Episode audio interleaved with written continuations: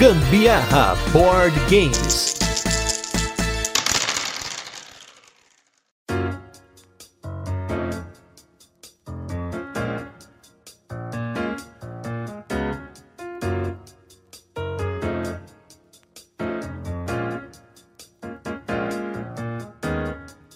Carteado, gente, é uma coisa que eu não canso de falar aqui nesse podcast. É uma parada que mudou muito a minha visão de jogo de tabuleiro, jogo de cartas, porque abriu um novo mundo para mim, um novo mundo grande demais até, que eu estou cada vez mais descobrindo. Porém, acho que é muito legal a gente poder falar de carteado aqui, desmistificar muita coisa e insistir nesse assunto, porque eu já falei carteado é o futuro. E hoje nós estamos aqui no Tem Dado em Casa, que é aquele programa com nome idiota, mas que a gente tem muita indicação de jogo bacana para vocês. E se você já ouviu o nosso cast sobre carteados, não ouviu? Para agora agora, ouve primeiro que você vai aprender o que, que representa o carteado. E hoje aqui a gente vai falar de jogo, vamos falar de dica, inclusive pode ser até um problema que o Ministério do Gambiarra adverte para você tomar cuidado para não comprar por impulso, mas eu mesmo compro carteado por impulso, então tenho que me fazer uma autodenúncia antes de começar. Eu sou Gustavo Lopes e do meu lado esquerdo está ele que é o embaixador do carteado aqui do Brasil. Ele que já falei que é o influencer de influencer e que me influencia a comprar esses carteados no meu dia a dia, que agora já somam mais de 50. Estou com ele ele aqui, Fel Barros, o homem do carteado. Tudo bem, Fel? Tudo bem. Gostei do título de embaixador do carteado. Gostei de saber que você tá com mais de 50 também. Então, já está num bom caminho. Espero só que você vá no Cartapalusa, né? Já que você furou no Não, passado. já está no meu calendário bloqueado. A denúncia já vem cedo. Já tá bloqueado. O calendário já tá bloqueado. Então, você demorou. pode ter certeza que esse eu não perco. E do meu lado direito está ele que assim, ele tá aqui hoje porque gente, nós estamos lançando ele agora, né, na mídia para vocês. Pode ser que quando esse cast for lançado ele já criou o Instagram dele que vai ser o prêmio revelação no que vem, vai ser o, o ganhador do prêmio de mídia social porque ele é o cara do carteado, ele que já jogou mais de 100 jogos recentemente. Gente, assim, é, o comentário à parte aqui, sempre que aparece um jogo novo desses carteados, vaza, é, climbing e tal, eu mando no nosso grupo, a gente tem um grupinho lá dos biribeiros, carteadeiro maluco, eu marco ele e falando: olha, pareceu um jogo. Dá cinco minutos, ele já desceu a ficha técnica, ele já passou a caveira do design, tá tudo aqui. Estou com ele, que a gente ainda não sabe qual vai ser o nome do Instagram dele. Eu sugeri conhecendo carteados, mas aí existem várias sugestões. Estou com ele, Magana. Tudo bem, Magana? Boa noite, Gustavão. Boa noite, Fel. Antes de mais nada, queria agradecer a, a participação aqui junto com vocês. Muito obrigado pelo convite. A cada dia que passa, eu já estou já antigo no hobby aí de, de board games, mas uh, na parte de carteados aí, são poucos anos perto do todo e a cada vez mais eu tenho descoberto e junto com vocês aí vivenciado experiências únicas aí nesse, nesse universo do hobby de carteados. E gente, olha que coisa boa. O Magana, que é um cara que tá muito tempo fel também, são dois caras. Olha só, isso a gente fala que a evolução do jogador de jogo de tabuleiro é o carteado, porque são dois caras que estão há muitos anos no hobby e acabaram aí se afundando no carteado, né? O Magana esses dias tava compartilhando um, um top 100 dele de carteados que ele fez, achei sensacional, anotei vários, já joguei uns 30 e poucos do que ele colocou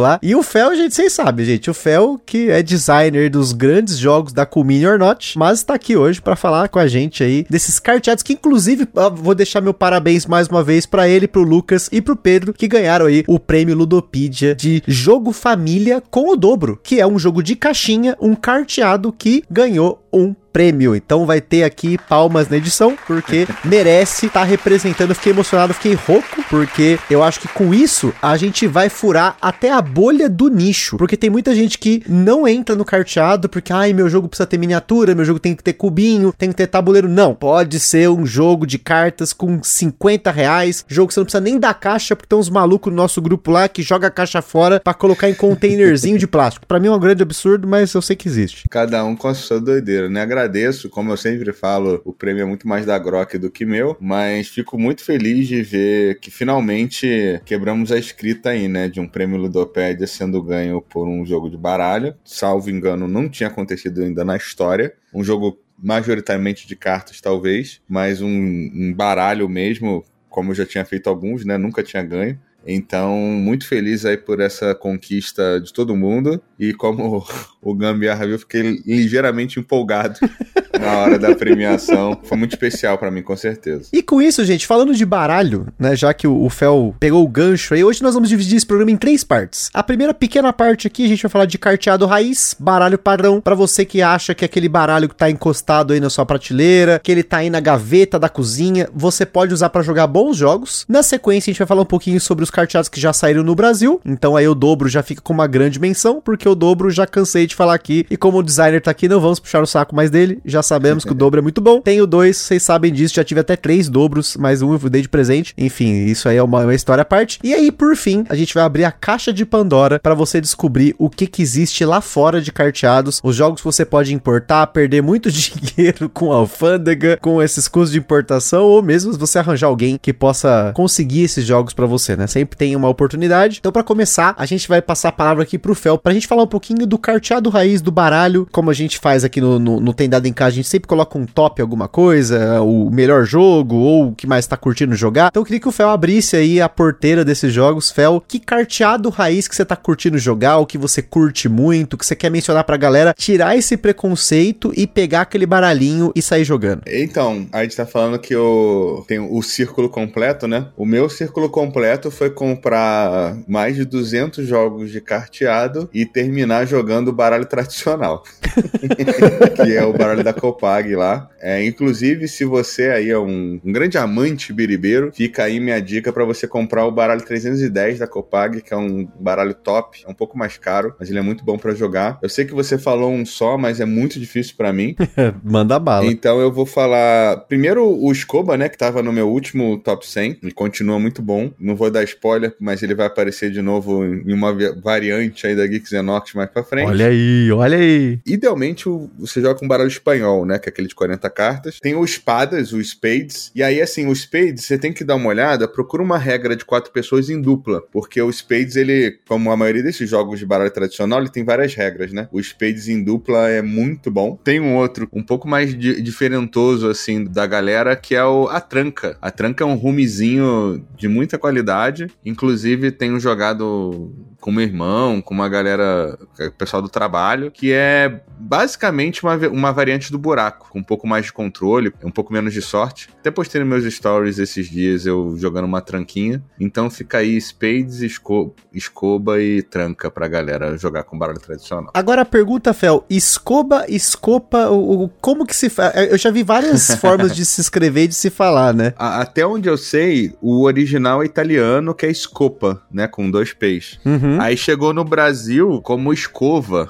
Pelo menos lá no sul, a galera que joga chama escova. E só que eu já vi também na Espanha, ali na Espanha, Argentina, esses países chamando de escoba, com B. E aí, como bom brasileiro, né, virou escobinha, né, o famoso, a famosa portuguesada ali. Mas você falando algo nessa linha, o importante é você pegar ali o, esse baralho de mais ou menos 40 cartas e tal, joga três cada vez. Se você tiver por ali, a pontuação muda um pouco, né, de cada país, mas você vai estar tá jogando um jogo muito emocionante, com certeza. Isso é uma coisa importante de mencionar, né, que esses carteados a gente vai comentar aqui, mas se você for procurar a regra desses jogos, é bem provável que você encontre diversas variantes, de variantes do país, da cidade, do estado, né? A gente acha muita variante de regra para esses jogos. Então, às vezes é mais uma questão de você se adaptar, né, Fel? Você encontrar a regra que, que você curta jogar mais, né? É um desafio, assim, tá? Tem muito jogo incrível e às vezes o, o Pagate, né, que é o site famoso, assim, que junta muitos jogos de muitos países diferentes, é, não é muito amistoso, né, o,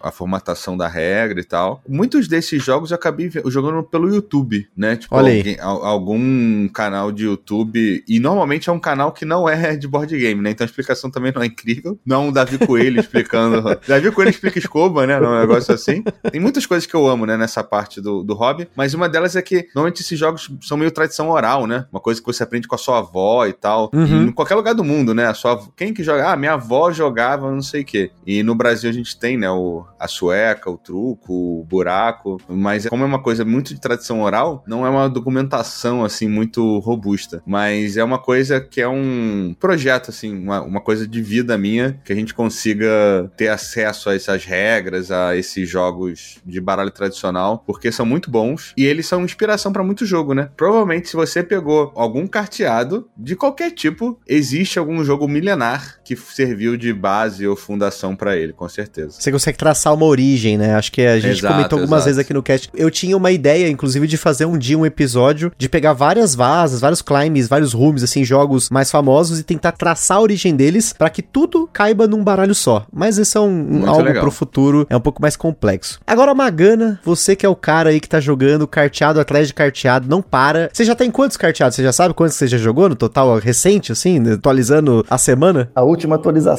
tá em 138. Olha aí, gente, 138 jogados. Isso que é uma coisa linda. Desses 138, algum deles é carteado de baralho padrão ou se não, qual que, que você curte? Tem algum que você curte? Pensando às vezes até na você que tá jogando esses jogos mais modernos, às vezes você acaba voltando para procurar algum antigo, né? Vai saber. Sim, tem sim, Gustavão. Isso é uma das magias que eu acho da, desse universo do carteado, porque ele dá essa oportunidade de você conseguir jogar jogos gastando pouco e divertindo muito no caso desse pacote que nós estamos falando agora de carteados utilizando o baralho normal, tem, tem inúmeras opções aí no mercado. É, um dos mais famosos que provavelmente a grande maioria das pessoas já jogaram, até porque ele era muito famoso na época do Windows 95, que tinha lá. Eu conheci esse jogo lá, na verdade, que é o Copas, e naquela época eu nem sabia exatamente essa, essa divisão, como que funcionaria essa questão de vaza, não vaza, climb, essa diferenciação toda. Era um jogo que eu curtia muito, é um dos exemplos, tá? Eu sei que esse aqui depois você vai comentar sobre ele, então não vou entrar em muito detalhe desse aqui não, mas existem outros jogos que não, às vezes não são tão conhecidos no no mercado nacional, mas que também você consegue jogar. Ele foi projetado para isso, inclusive, com baralho normal. Então, um deles que eu gosto bastante é o Zaraba 22. Você encontra ele no BGG, as regras também, é Zaraba 22. Basicamente, você com baralho normal, você simula um mercado de ação. Desse jogo, a pessoa ela abre com duas cartas, a pessoa que vai abrir a vaza, ela abre com duas cartas. A segunda pessoa que vai jogar, ela tem que seguir naipe de uma das duas cartas que você jogou, que podem inclusive ser iguais ou diferentes no caso, né? A carta que ela seguiu naipe, a outra carta ela vai para o mercado de ação. E é onde vai ser feito o balanço de quanto vai valer o mercado no final da rodada. E aí, o twist desse jogo é que, se por um acaso a soma das cartas que foram para o mercado de ação for zero, não tiver nenhuma carta lá, as cartas capturadas valem zero pontos. Se superar 22 ou mais no mercado de ação, aquele naipe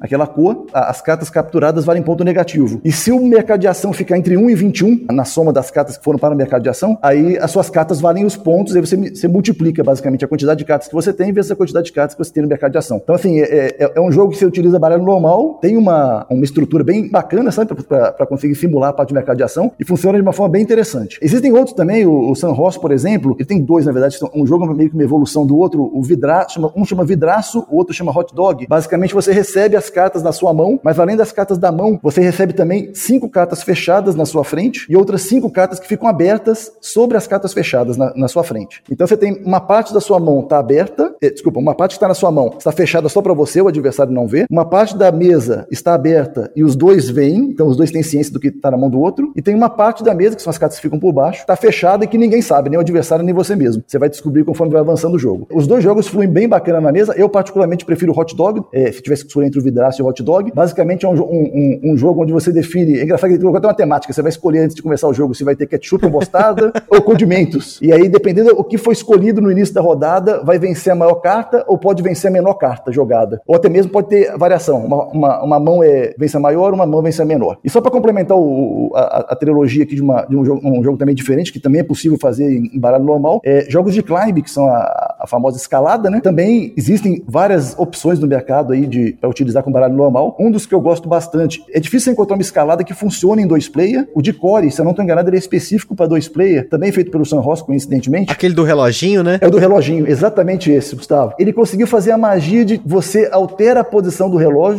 e com isso você muda a força da sua carta durante o jogo. E fez com que o jogo funcionasse muito bem em dois player. Então são três jogos aí realmente que eu, que eu gosto bastante dessa parte de cartas normais de baralho. Esse Dicory tá no meu favorito, sabia? Eu deixei ele favoritado. Eu não me lembro de ter visto ele no grupo dos Biribeiro lá, mas eu me lembro de ter procurado por vasas modernas que você pode jogar com baralho padrão. E esse daí você joga com baralho padrão, mas tem que fazer lá o reloginho na mesa ali, só representar. Gente, isso aí é muito simples. Você escreve num papelão, pode fazer um papelão, Exatamente. põe um negocinho ali já era. E isso é uma coisa muito legal que eu me lembro. Eu já falei aqui no podcast sobre carteados, né? Porque meus tios, meu avô gostavam muito de jogar. E para eles, gente, um baralho e feijão para marcar ponto, arroz, qualquer coisa era suficiente. A mesa podia estar toda zoada, sabe? Tipo, não importava. Então, a gente sai um pouco dessa coisa do preciso ter algo muito produzido para algo mais cru para você poder jogar e se divertir, que acho que é a grande intenção, né? Acho que para mim é o suficiente, tanto que, como você falou, Magana, para mim, hoje um dos jogos que eu mais joguei recentemente foi o Copas, né? Para quem ouviu o cast do Papaiu, quando eu estava jogando Papaiu, alguém falou para mim: "Ah, o Papaiu é muito parecido com o Copas". Na verdade, eu acho que existe um canal, gente, o canal do Biribeiro é o Taylor's Trick Take Table. É, é o maior canal que fala de vasas no mundo hoje. Depois vai ser o do Magana, que vai ser o Instagram dele. Mas, por hora, é o do Taylor. E vendo o review do Papaiu, ele falou lá, ah, mais um jogo que tenta superar o Copas. Eu falei, gente, Copas tinha no Windows. E eu nunca joguei. E aí, eu descobri o buraco negro do Copas e mais de 150 partidas depois, estou eu aqui para elogiar o Copas. Eu não joguei nenhuma vez ainda fisicamente, porque até a data desse cast eu não consegui parar com quatro pessoas para poder convencer essas quatro pessoas a jogar Copas. Três, né? Porque eu já tô convencido, né? A jogar Copas comigo, mas assim que conseguir, eu já estou com meu baralhinho de Itu separado pra gente jogar, né? E fica uma menção honrosa para quem não se lembra, no cast dos carteados lá, o Renato Simões falou de uma escalada que é o Big Two, né? Então fica uma menção honrosa para o Big Two, para você que quiser um jogo bacana para jogar com baralho padrão. Eu cheguei a jogar Big Two em duas pessoas, mas ele é melhor em quatro pessoas, espero jogá-lo em quatro também. Todos os outros que vocês falaram aí também, eu me animo bastante, eu queria ter jogado escoba, escopa, escova, whatever, mas é, não consegui. A gente tava num rolê lá que tinha uma galera que tava com, um abraço aí pra Mabel e pro Mauro, eles estavam com um baralho espanhol, mas não deu para jogar. Então fica para uma oportunidade futura, também quero jogar. Só para terminar esse bloco e falar de uma pessoa que é muito importante para essa área do jogo de carta tradicional, é se você tem vontade de jogar coisa mais mais moderna, né, digamos assim, com com baralho tradicional, procura um cara chamado David Parlet é, Parlet, né? P-A-R-L-E-T-T. Ele é um grande estudioso de baralho. Ele tem alguns livros sobre jogos de carta tradicional e tal. E ele é autor de um que só funciona em três, que chama 99 que se eu não me engano, tem no BGA também, se você for dessa galera que gosta de jogar online. É um jogo muito inteligente de aposta, né? De quanto. Porque basicamente o naipe diz quantas. Ah, se você apostar um pau, você tá falando que vai fazer três mãos. Se você apostar copas é uma, ouro é zero, enfim. É bem inteligente o jogo. E o Parley tem alguns jogos assim, de jogar com baralho tradicional. Cara, é, é um buraco negro, tá, galera? É importante falar porque você vai ficar. E aí você acha o. Inclusive, aproveitar para fazer um jabá aqui, eu tenho uma geek list que acho que dá até pra botar na descrição depois, né, Gustavo? Uhum. Que é, chama Trick Taking Around the World, que até o Freeze escreveu lá na geek list, que era uma geek list colaborativa, né? Que eu perguntava para as pessoas falarem o que que se joga com baralho tradicional no seu país. E que é bom, né, óbvio. E aí algumas pessoas contribuíram, o próprio Freeze contribuiu com o Doppelkopf e o Skat, que são os dois que jogam na Alemanha, mas são incrivelmente complicados. Ainda não tive a oportunidade de jogar nenhum dos dois. O Magana ficou de aprender pra gente, então fica aí a denúncia. Denúncia. Então, vamos aguardar aí pra gente conseguir jogar um desses dois muito em breve, porque são, pensa, né, um capital mundial do jogo de tabuleiro, né, com, com a Alemanha, jogar o, o carteado local, com certeza deve ser muito legal. É, e fica mais uma menção honrosa aí para uma playlist que tem lá no canal do Shut Up and Sit Down. Então, se você tá com seu inglês afiado, eles fizeram uma série de vídeos que era Card Games That Don't Suck. Então, é, são card games que não são chatos, né? E aí eles fizeram vários vídeos e alguns deles me interessaram. Esse, essa playlist tá no meu favoritos, então não tive tempo de explorar, porque até no pós-doff aí estamos com vários carteados sendo jogados. E já falando de pós-doff carteados sendo jogados, vamos falar um pouquinho aqui agora dos carteados que já foram lançados no Brasil. E assim, quando eu e o Fel e o Renato fizemos lá o cast de carteados, que vai fazer mais ou menos um ano, o mercado tinha já bastante jogos, tinha uns 30 jogos, eu acho, eu não lembro se era 30, 40 jogos. Era um volume legalzinho, você já consegue ter uma coleção legal. Porém, agora em 2023 a gente tá com vários aqui. Eu estou olhando para quase cinco deles aqui na minha mesa que chegaram novos. Isso só nesse DOF, gente gente. Fora os outros jogos que já foram lançados esse ano, que já apareceram aqui no podcast e vão continuar aparecendo, porque se você gosta de carteado, você tá no lugar certo, porque a gente sempre tem aqui, pelo menos uma vez por mês, um carteado novo que tem aparecido. Nesse ano teve Velônimo, teve Wizard, teve Papaiu, em breve deve ter Stonks, Trick of the Rails, enfim, uma série de jogos que vocês vão conhecer aqui. Porém, queria começar com o Fel Fel, falando de carteados no Brasil, que já saíram aqui. O que, que você tem para recomendar para essa galera? Assim, eu quero duas recomendações, agora eu tô surgindo com bolando merda no meio do negócio. É, o carteado pra galera que vai começar, tipo assim, ah, não, não curto muito carteado, quero experimentar um. E um que já é um pouco mais elaborado, talvez falar assim, ó, esse aqui você que já joga carteados, ó, esse que lançou no Brasil aqui você tem que ter na sua coleção. É, não vou puxar muita sardinha, porque é de eu participo, tenho um nome na caixa, né, apesar de não ter trabalhado tão diretamente assim, mas o Divi City, né, que foi o jogo que, a estreia do tiozão aí é, na criação de jogo, ele foi muito nessa pegada de ser um carteado introdutório, né, ele é praticamente com, usa um baralho normal e tem uns marcadores, né, e talvez seja até uma, um pouco take that, né, no, no, no, na sua essência. Ele foi pensado nisso, mas não vou botar como recomendação porque, né, jabá demais.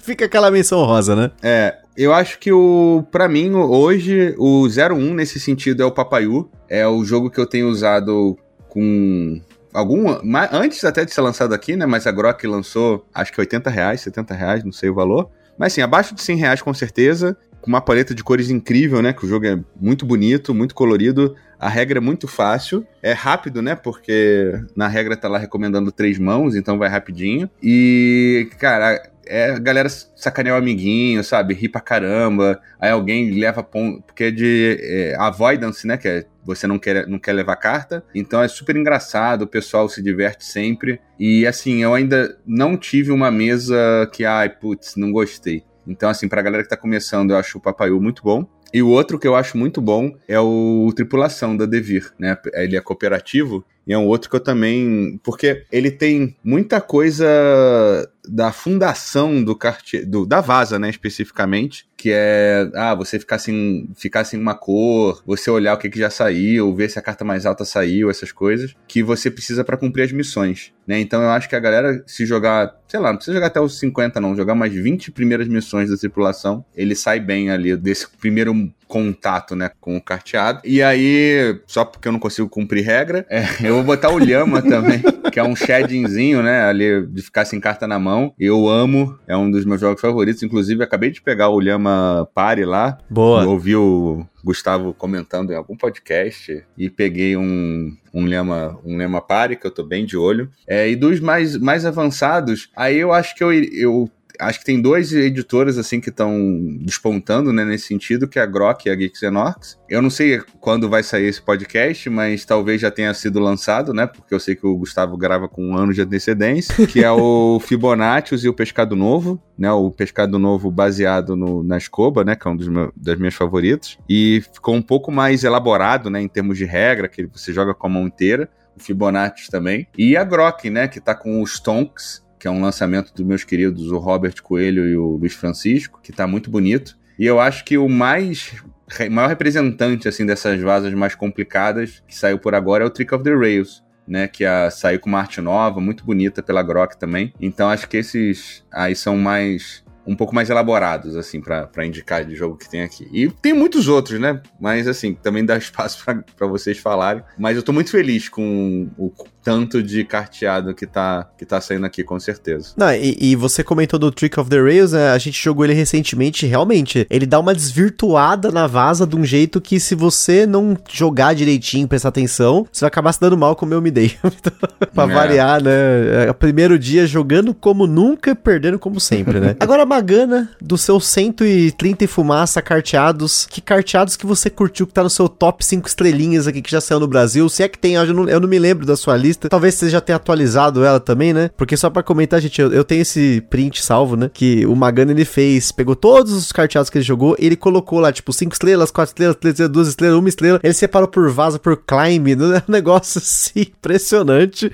O nível de organização que ele fez para representar o ranking dele. E aí hoje ele veio aqui para falar um pouquinho do ranking também, né? O prêmio Revelação não vem à toa, né? Não é à toa, né? É, a, é gente, a gente fala, assim. Todo ano a gente crava a galera que vai estar tá nas cabeças no ano seguinte.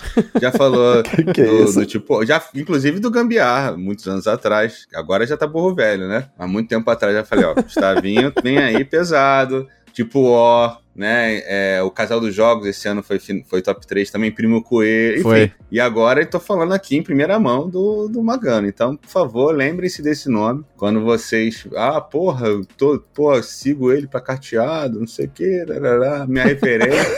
Lembrem que vocês ouviram primeiro aqui no Gambiarra. Exatamente. A gente tá lançando tendência. Responsabilidade alta isso aí. Mas o, o, o, eu acho que o, o mercado realmente nacional ele deu um boom e, e eu acho que a forma como, como o Fel comentou, está muito feliz de, de ver o resultado que, que o mercado vem recebendo esses jogos, que é uma consequência de meio que retroalimentar as, as editoras para que elas tragam jogos importados e nacionalizem, ou mesmo tanto de jogos que tem nacionais aqui, de design nacionais, que são de níveis iguais para melhor de jogos que são que vêm de fora. Realmente está tá muito bacana. Eu acho que tem algumas pessoas realmente que se, se destacam aí no mercado. O Fel, para mim, é, é, a referência hoje de pessoa de, desse universo de carteados. E, e a gente foca muito na Vaza, mas tem realmente Vaza, Climb, Room, o Phishing, uhum. que são coisas assim que, às vezes, uma regra simples, um twist faz o negócio se transformar de uma forma assim impressionante na mesa. Então, as três pessoas que eu tenho como referência hoje são o Fel, o Renato Simões da, da Geek Docs e o Paulo do Covil. São, são pessoas que realmente me elucidaram muita coisa no meu trajeto trajeto, no meu percurso de aprendizado. Uhum. Tem um, um, podcast do Gambiarra, inclusive. Quem não ouviu, vale muito, muito, muito a pena ouvir. Além de ser muito instrutivo, ele é super divertido. Você não vê o tempo passar. ele é super divertido. Do primeiro minuto ao último, você ri realmente do, do, do podcast. E tem todo um aprendizado explicando o, o que é cada, dessa, cada uma dessas tipologias, para que, que serve, como é que funciona e assim por diante, com exemplos práticos de jogos.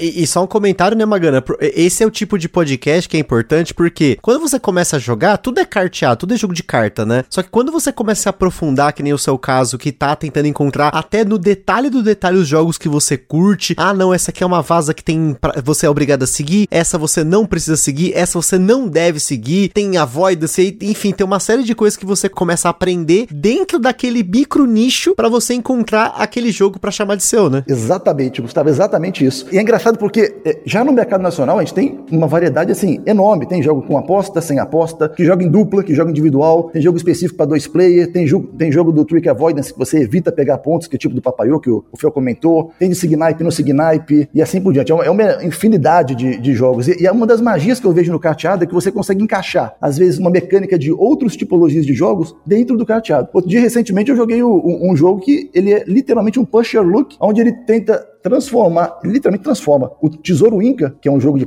look que já saiu no uhum. Brasil há um tempo atrás, sim, é, sim. em forma de vaza. E funciona lindamente, para quem gosta do estilo, claramente. Não, é, é, é, um nicho dentro do nicho, vamos dizer assim. Então, é uma coisa realmente muito bacana. Falando dos jogos em si, o Fel já, já enumerou aí o, grandes jogos aí que eu, eu concordo demais com ele, da, da parte do Papaiô, de ser regra simples, colocar na mesa, ser divertido. Gosto demais, gosto demais do jogo. A tripulação, como essa questão de aprendizado dentro desse universo de carteado e tudo mais. E se eu for citar o, o, alguns jogos aqui, bom, de entrada particularmente, o que eu particularmente gosto muito, que eu vejo que é fácil de colocar na mesa, porque são regras simples, a, a arte é bonita, chama atenção, é o dobro tá? Do próprio Fel, que está aqui com a gente. É um jogo família e que você joga com família ou não família, do tipo de pessoas que já são mais cracudas no hobby. Funciona lindamente na mesa, tá? Normalmente com mais pessoas funciona mais, tá? Roda melhor e ele fica mais dentro divertido, porque da questão de ficar dobrando um em cima do outro e dobrando os valores e assim por diante. então fica realmente bem bacana. E tem um outro jogo também que eu, que eu gosto muito. Ele é um rume, na verdade, que tem a ver mais com aquela questão de você formar os conjuntos de cartas, que é o Encantados, que também é do Fel. Tem uma arte fantástica, tem, tem uma temática de fantasia medieval que, que me agrada muito, na verdade, elfo, goblin, Goblin, Gnomos e assim por diante, e que você vai montando essa estrutura. É um jogo que esse talvez ele não seja tão de entrada, porque ele tem que ter uns poderizinhos em cada carta, mas ele flui muito bem na mesa depois, depois que você entende o contexto como um todo. E joga em dupla, é, quatro pessoas em dupla, pode jogar em dois jogadores, né? São jogos assim de, de entrada que eu, que eu acho bem bacana. Jogos mais elaborados, para mim o, o, destaque atualmente é o Stonks, que acabou de ser lançado agora na, na DOF. É um jogo de vaza, tá? Robert Coelho, Luiz Francisco mandaram muito, muito, muito, muito bem no jogo. É um jogo que tem mercado de ação, arte do Diego Sá tá fantástica, a arte de produção tá muito, muito, muito acima da média do mercado, espessura de carta você vê que tá acima da média do mercado, e a jogabilidade é muito diferenciada, no sentido que você vê que quem criou o jogo não foi um, uma criação de simplesmente colocar regras, é, porque você pode colocar regras simples e funcionar lindamente, ou tentar deixar o jogo um pouco mais, não, não, vou dizer que é complexa a palavra, mas de uma forma que ele fica mais bem elaborado no sentido de quantidade de regras, uhum. mas que muitas vezes a pessoa pode se perder e não funcionar bem na mesa. Isso não foi o caso desse jogo. É, ele conseguiu é, fazer aqueles pontos que quem já joga muito há mais tempo consegue perceber quando falta alguma coisa do tipo, cartas baixas têm poderes especiais nesse jogo. A Vera tem menos valor poder ganhar vaza, mas ela tem poderes especiais de movimentar o mercado. Cartas intermediárias têm é, uma quantidade de, de, valor de ação maior do que cartas maiores ou menores. E as cartas maiores têm valor menor. Então acho que ficou muito bem encaixado, sabe? É, para mim é o, é o, destaque do momento aí, o, o Stonks. Depois tem jogos mais elaborados, igual Trick of the Rails, que o, que o Fel comentou e assim por diante. Não, o Stonks, inclusive, na data de que esse cast está sendo gravado, eu não joguei ainda a minha cópia. Ela chegou aqui, porque lá no DOF estava esgotado, mas aí a gente lá sempre consegue dar algum jeito, né? Porque é aquele tipo, eu preciso desse jogo.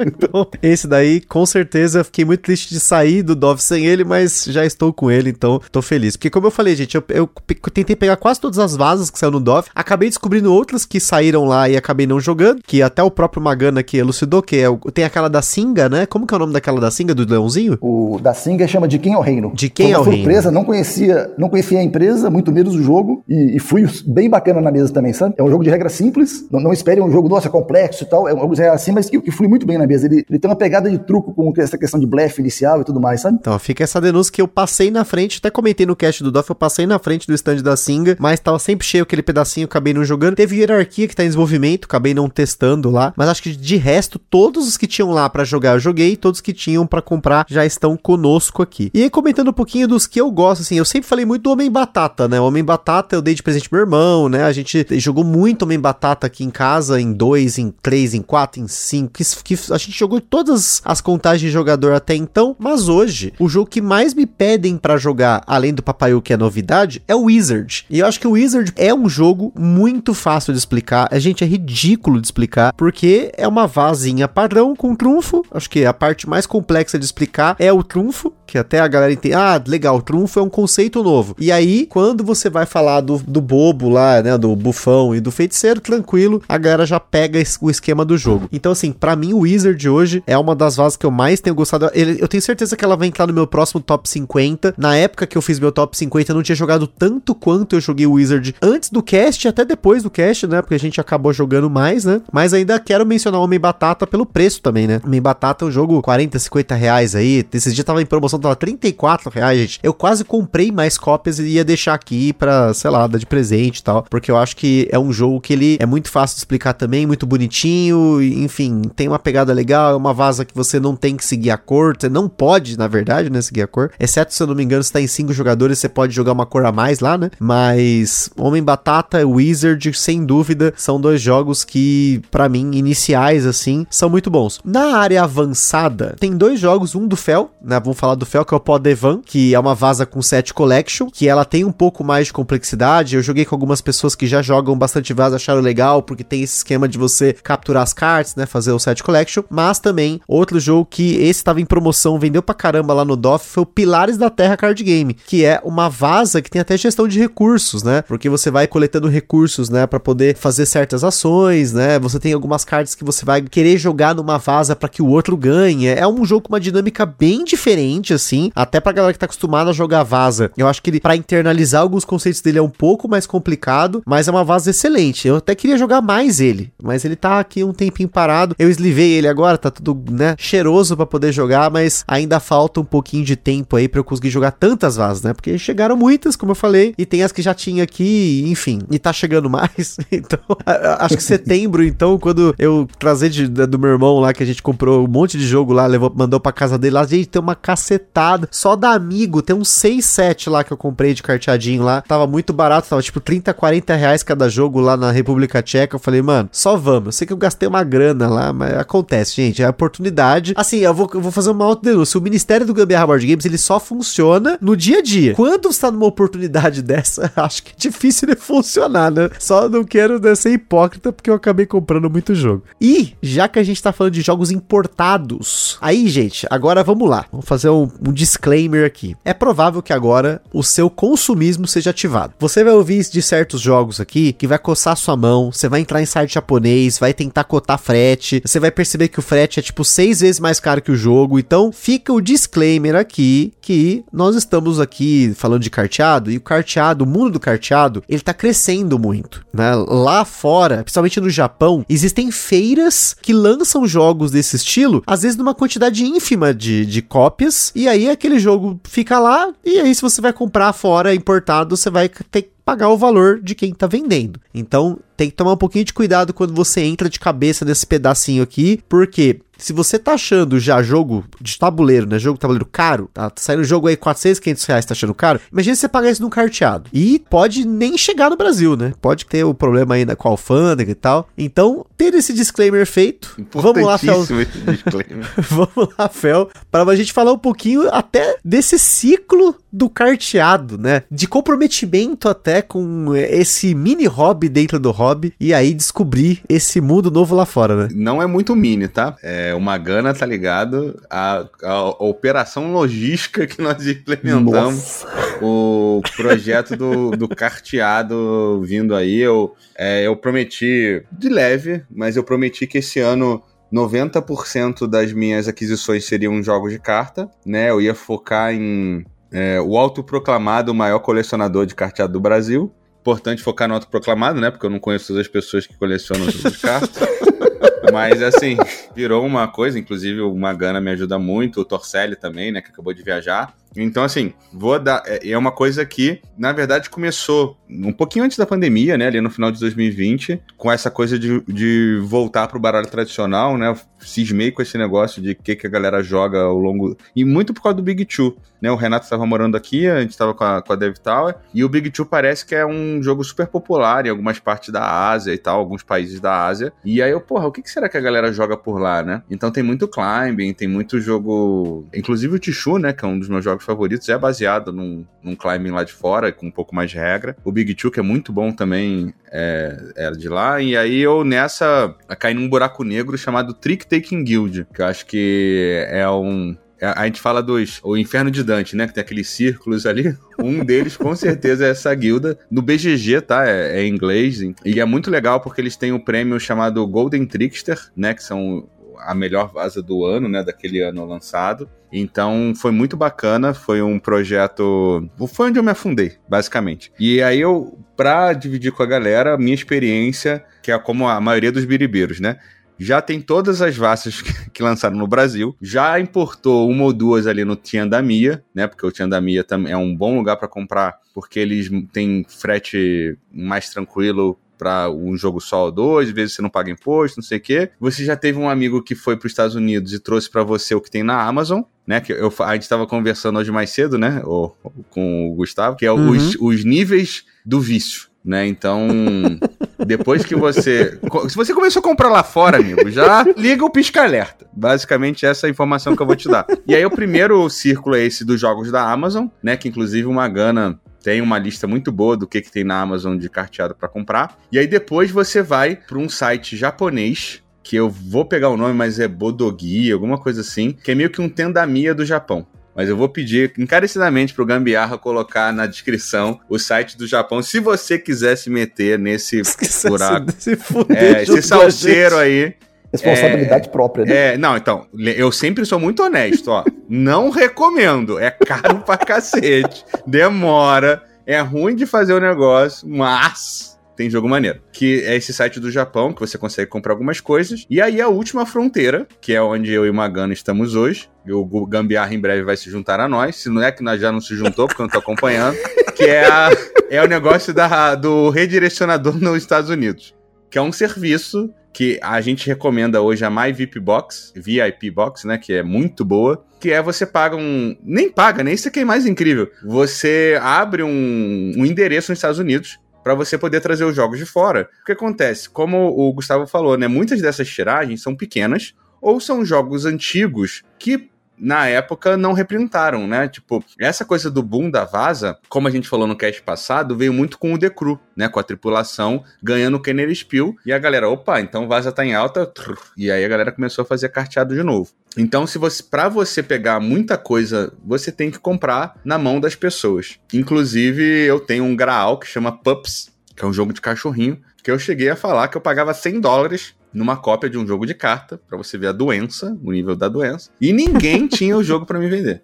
Então tá, tamo nesse padrão aí de qualidade. Eu acho que esse é o última, a última fronteira. Então fica aí a nossa bateria de informações para se você quiser entrar nesse mundo do carteado fora do Brasil.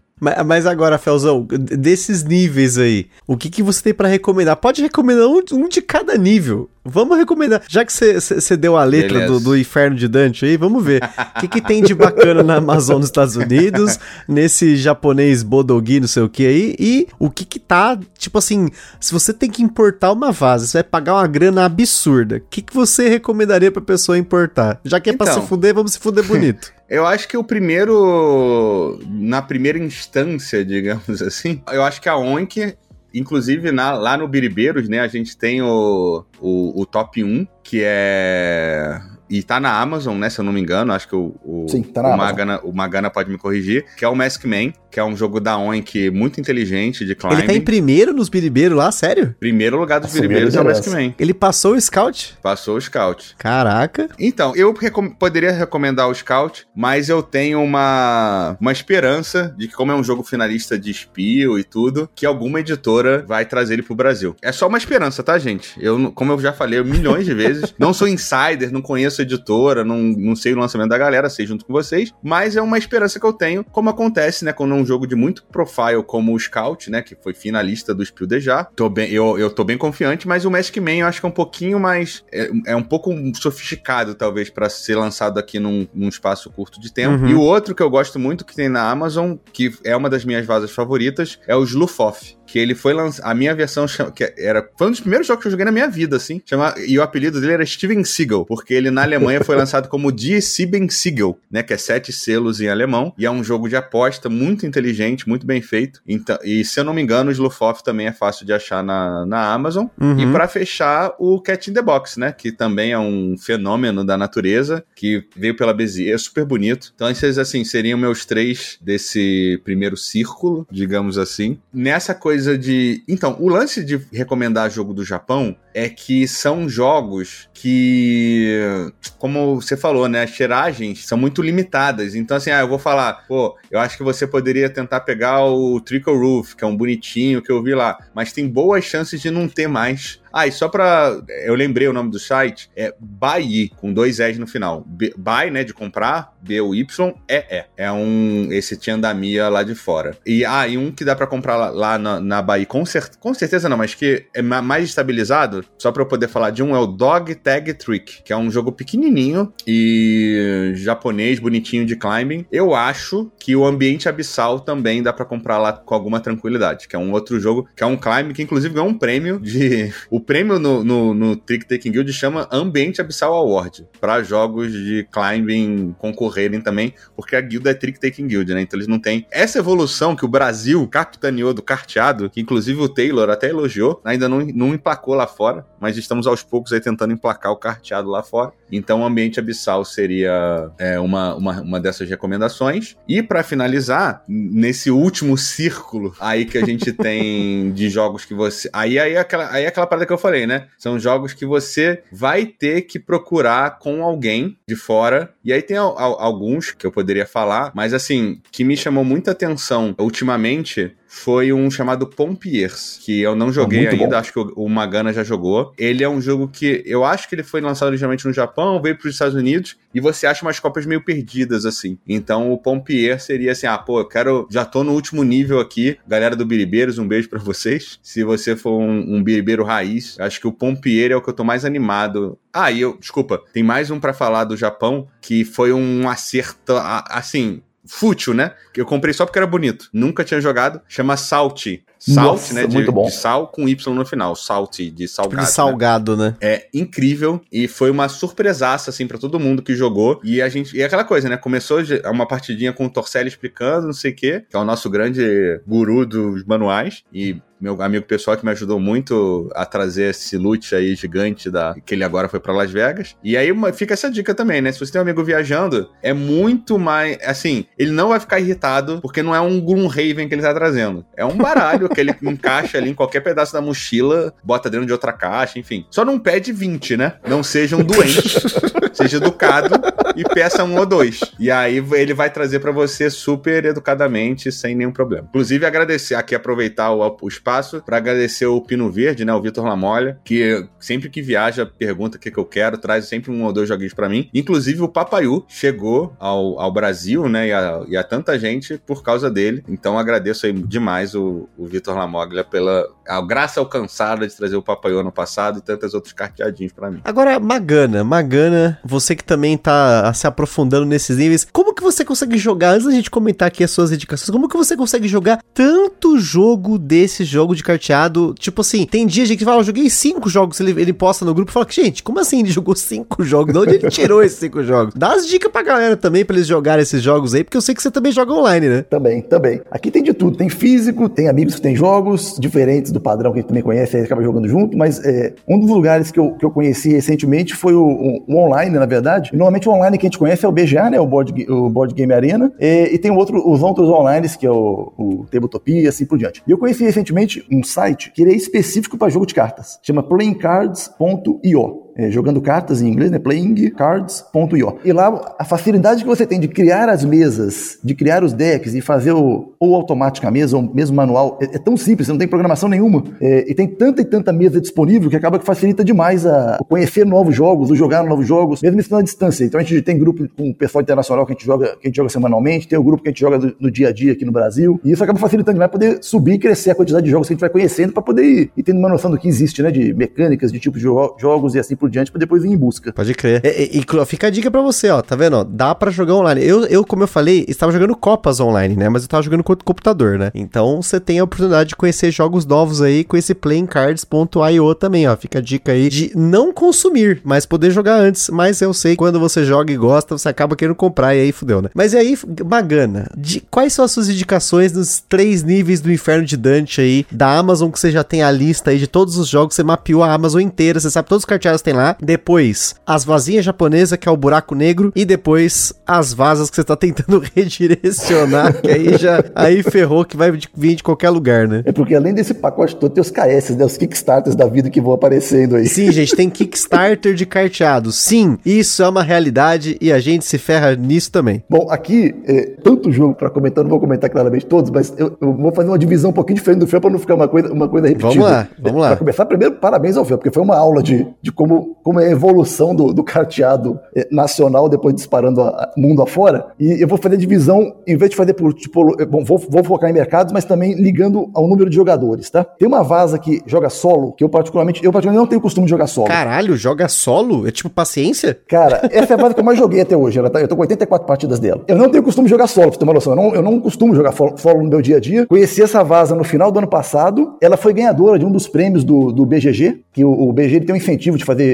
jogos de carta até 52 ou 54 cartas, não me lembro o número, o número certo. E ela ganhou o, o prêmio. É, é, uma vaza, a gente estava comentando sobre jogar vaza com baralhos, é, carteado com baralhos normais. Essa vaza, ela foi premiada no BGG e ela, naquela época, ela foi oferecida, e ainda é até hoje, como print and play. Então as pessoas têm a oportunidade de, de também encontrar jogos onde a editora e o design, eles autorizam que você é, baixe os arquivos que estão disponibilizados para poder ter em casa também. É uma, é uma outra facilidade para algumas tipologias de jogos. Então, esse jogo especificamente chama, chama For Northwood. É, eu parei para conhecer, joguei uma partidinha, joguei a segunda e depois daí eu não consegui parar mais porque ela é tão inteligente a forma que ela foi feita, porque você realmente se sente jogando contra uma outra pessoa. E mais do que isso, ele começa com um nível básico, onde você abre quatro poderes na sua frente, depois você consegue passar para o modo avançado, onde você embaralha, tem até 16 poderes, se eu não estou enganado, você consegue embaralhar e abrir na sua frente alguns deles, e depois ele criou um modo campanha nessa vaza, com mais 16 capítulos diferentes, de formas diferentes de jogar vaza. Então, assim, é muito bacana para quem tiver interesse em conhecer, chama For Northwood, N-O-R-T-H, depois W-O-O-D. Quem tiver interesse em conhecer, acho que vale muito a pena. Para dois player, essa vaza você não encontra para comprar fácil. Ela saiu no KS, na verdade, tá? Eu, recebi, eu peguei pelo KS, no final das contas. Depois eu não sei se ela, ela, ela abriu para venda, mas não sei em qual parte do planeta. Depois, para dois player, aí tem na Amazon, para comprar dos Estados Unidos. É, Jack vs Hyde, para mim, é um dos destaques. É um jogo de dois player assimétrico, onde uma pessoa.